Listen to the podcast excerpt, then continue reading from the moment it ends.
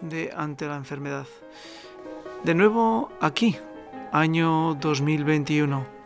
¿Y por qué estamos en el año 2021 comenzando un nuevo serial de Ante la Enfermedad? Pues muy sencillo, porque estamos en una situación en la que aquí, en nuestra querida España, estamos de mala enhorabuena. Eh, si no teníamos bastante con nuestro aborto, con 100.000 vidas segadas cada año, ahora el Parlamento español, en este año final, 2020, tras la pandemia y todos los horrores que iremos relatando aquí ante la enfermedad, pues ha decidido aprobar la eutanasia. La voz de la Iglesia se ha levantado y ha dejado criterio claro de lo que supone la eutanasia en una sociedad civil. Y por qué una sociedad moderna, con medios y sanitariamente muy potente como es la española, tiene que recurrir a la eutanasia para puntos suspensivos. Lo dejamos ahí.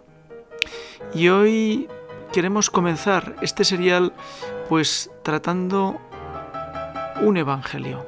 Y lo va a hacer el padre Antonio Lapica, que como sabrán todos, está publicando en Perlas Cristianas cada día su Evangelio comentado.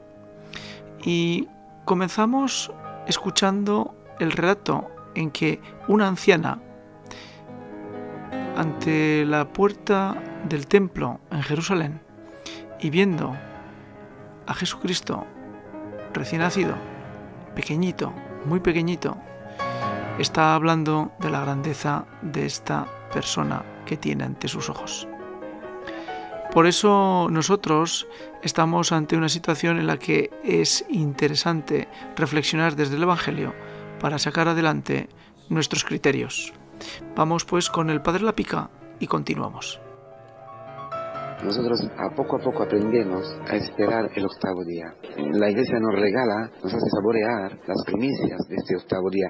Siete años viuda, siete días de la creación y todo era perfecto, todo era, maravilloso, pero el hombre ha sido creado en la libertad y en la libertad el hombre ha pecado. Por eso el hombre necesita tú y yo necesitamos una redención, una nueva creación, el octavo día, donde todos los pecados sean perdonados y se pueda renacer a vida nueva, una vida que aún más maravillosa, más bonita la primera creación en Cristo Jesús hecho carne, a quien Ana por fin, después de una larga vida, encuentra en el templo y por eso empieza a bendecir a Dios. Ayunos, ayunos y oración han caracterizado su vida en el templo. Los ayunos, que también los ancianos están llamados a, vivir, el ayuno de su propia autonomía, de poder hacer las cosas que quieres, te olvidas las cosas. Necesita alguien que te ayude, que te lleve por mano, te conduzca y no lo soportas. Y muchas veces no lo soportas. Es muy difícil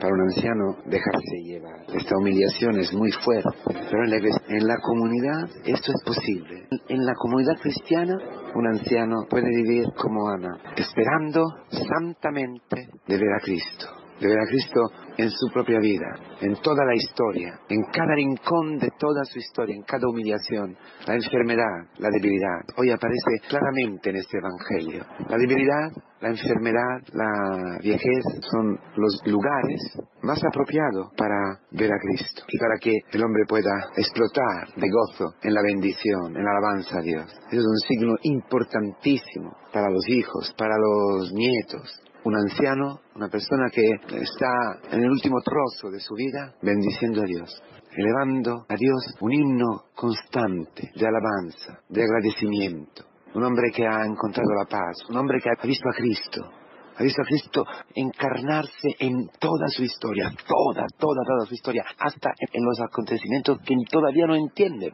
Esto es el anciano, esto es Ana en la comunidad cristiana, que no se aleja nunca de la comunidad cristiana, que no se aleja nunca del templo. Su vida, finalmente, transformada en un templo, en el templo donde María puede venir presentar su Hijo a sus ojos, a su contemplación, ayunos fantásticos, humillaciones, oración, gritos, desde la soledad, desde la amargura a veces, todo que se hace oración, junto a sus hermanos de la comunidad. Claro que eso que estoy diciendo para un anciano se puede aplicar tranquilamente a cada uno de nosotros, que vivimos en un camino de humillación, de debilidad, de imposibilidad, todo lo que estamos crucificados por algo. Entonces una palabra también para los jóvenes también para los adultos, para todo. Pero claro, especialmente hoy quiero hablar a los ancianos. Ánimo, porque en el último trozo nuestra vida puede transformarse en un jardín, en el jardín donde el esposo vuelve todos los días a llenar la soledad, a llenar la debilidad, en una intimidad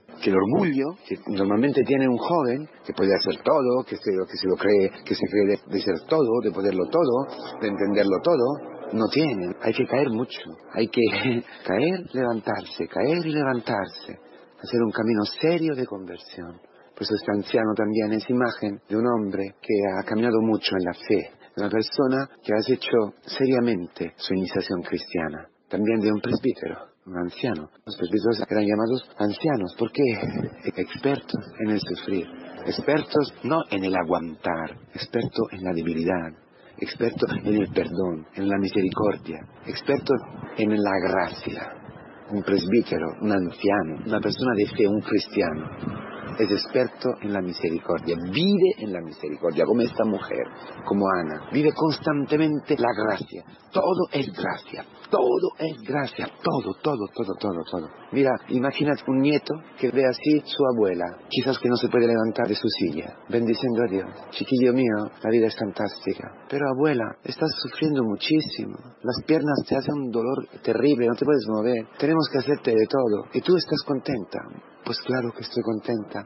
Veo en vosotros a Cristo. Veo en vosotros que me servís, que me ayudáis en mi viejez, en mi debilidad. Veo a Cristo que me quiere. Veo a Cristo que provee mi vida. Veo a Cristo en los hermanos de comunidad que rezan por mí, que me visitan o que si no pueden visitarme porque están liados, sé que rezan. Sé que mi comunidad celebrando y yo con ellos vivimos la misma gracia, la misma fuerza. Yo soy joven con los jóvenes, soy chaval con los chavales, soy casada con los casados, soy viuda con los viudos, soy enferma con los enfermos. A esta altura de fe, a esta altura de sabiduría, ella puede decir a todos nosotros, al pueblo de Israel, a los que estaban allí, puede anunciar las maravillas de Dios, puede anunciar que el Mesías ha llegado y ella lo ha experimentado, lo ha tocado, lo ha visto, lo ha vivido.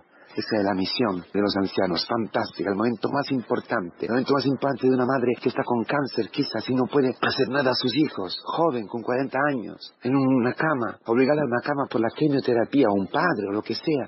Es el momento más puro, el momento santo, santo santo, separado por Dios. Vive Dios en ella. Y ella puede ofrecer en el altar de su vida, en el templo que es su vida, sus sufrimientos, sus angustias, sus dolores. puede, su enfermedad la puede ofrecer instante tras instante, momento tras instante, por sus hijos, por sus nietos, por las personas. Se convierte en un sagrario vivente, donde Cristo vive y vence cada momento la muerte, denuncia al demonio de la mentira que Dios no es bueno. No, es un himno a la bondad de Dios, a la fidelidad de Dios. Una persona anciana, cristiana, feliz, feliz de todo lo que ha sido en su vida, feliz de todo, agradeciendo a Dios por los dolores, por los sufrimientos, por los fracasos, por todo, por todo.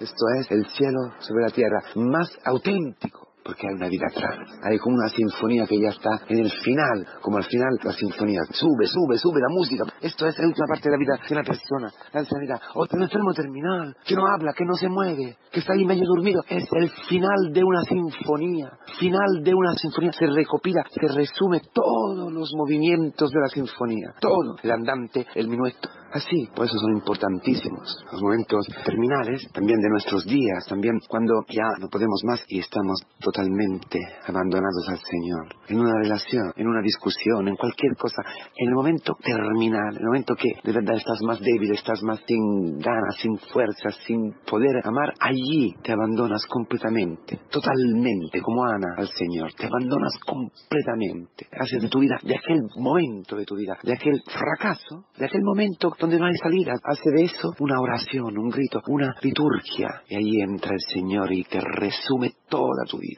La síntesis de toda la sinfonía, el final. Él entra y resume todo. Todos los errores, los problemas, todo lo convierte en una sinfonía, lo convierte en un final, un gran final para introducirnos en el octavo día, el día de la plenitud, de la gracia, en la plenitud del gozo, en la plenitud de la felicidad que ya podemos saborear hoy.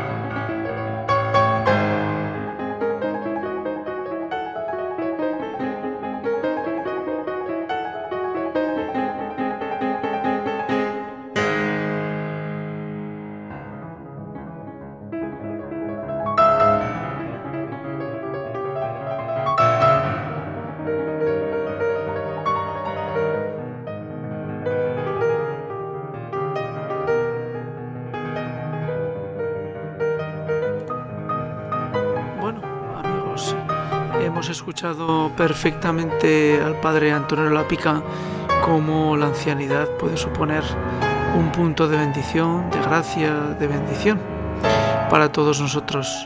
Y sin embargo, en este territorio español, en la pandemia de este 2020, ha supuesto el desastre de llevarse por delante a miles y miles de ancianos.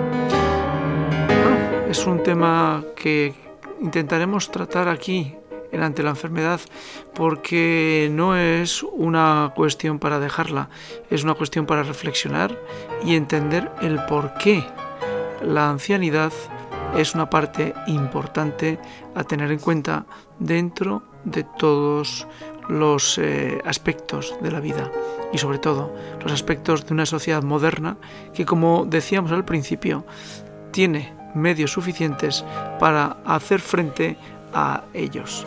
Os dejamos y volveremos.